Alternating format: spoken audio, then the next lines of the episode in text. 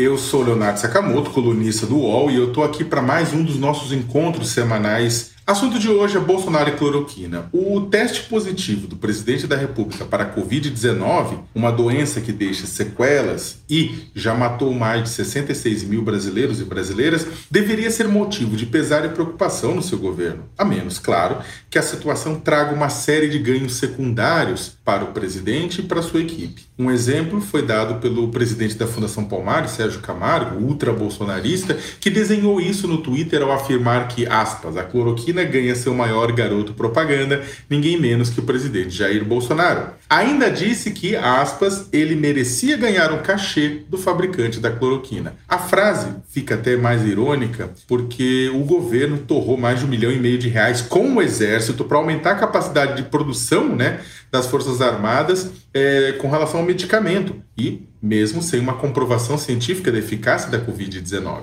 A esmagadora maioria da comunidade científica e médica não recomenda o uso da cloroquina para tratamento da Covid devido à falta de, não só à falta de mas também ao risco de efeitos colaterais. Eu mesmo já usei medicamento quando peguei uma segunda malária anos atrás e vai por mim, os efeitos colaterais não são brincadeira. Apesar disso, o presidente está mais do que nunca fazendo merchan do produto, tentando mostrar que já melhorou por conta do elixir milagroso.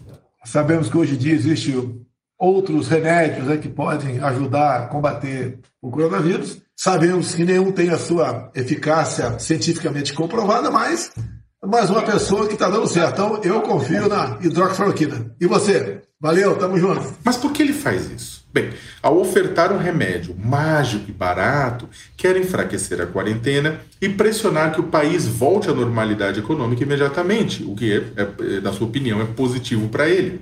Afinal, se há um remédio salvador, por que eu preciso ficar em casa perdendo dinheiro? Ou usando álcool gel e máscaras? Para que distanciamento social? Bora aglomerar. Os números da pandemia mostram que a maior parte dos pacientes por Covid-19 se recupera por conta própria, sem depender de medicamento, sem depender de internação ou de fornecimento de oxigênio hospitalar. Ofertando cloroquina para os brasileiros como se fosse bala de menta, o presidente busca levar o crédito, portanto, pelo que faz naturalmente o sistema imunológico. Quem vai acreditar que foram microscópicas estruturas de defesa do corpo aliadas a descanso, água e boa alimentação? Daí, se você não tomou e morreu, culpa de quem não te deu o remédio. Se tomou e morreu, culpa de quem te deu o remédio tardiamente. Se tomou cedo e morreu mesmo assim, desculpe, todo mundo morre um dia, é o destino de todo mundo, tá ok?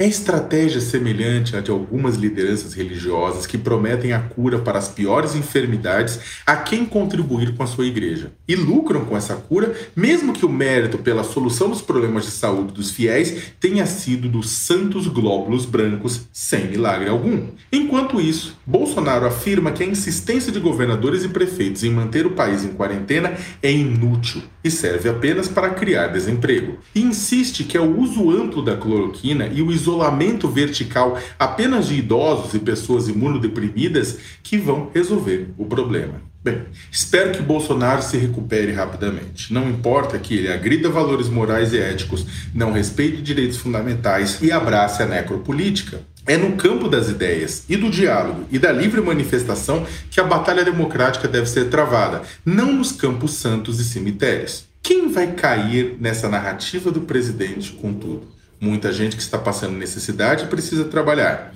Outros tantos que precisam se apegar a algo devido ao estado de saúde de entes queridos ou mesmo da incerteza da pandemia. E claro, Lebloners e AI-Sinkers terraplanistas biológicos. Não sei se o presidente já leu Memórias Póstumas de Brás Cubas de Machado de Assis. Se não, deveria, pois é um livro mais interessante que as Memórias do Torturador Brilhante Ustra que repousava em sua cabeceira durante as eleições. Talvez ele fosse se reconhecer na tentativa do protagonista de conceber seu emplasto anti-hipocondríaco destinado a aliviar nossa melancólica humanidade. Afinal de contas, a cloroquina pode revelar que esse povo todo, internado nos hospitais, afogando com os pulmões cheios do próprio fluido, acha que está doente, mas não está, porque é tudo uma histeria, uma fantasia, uma gripezinha.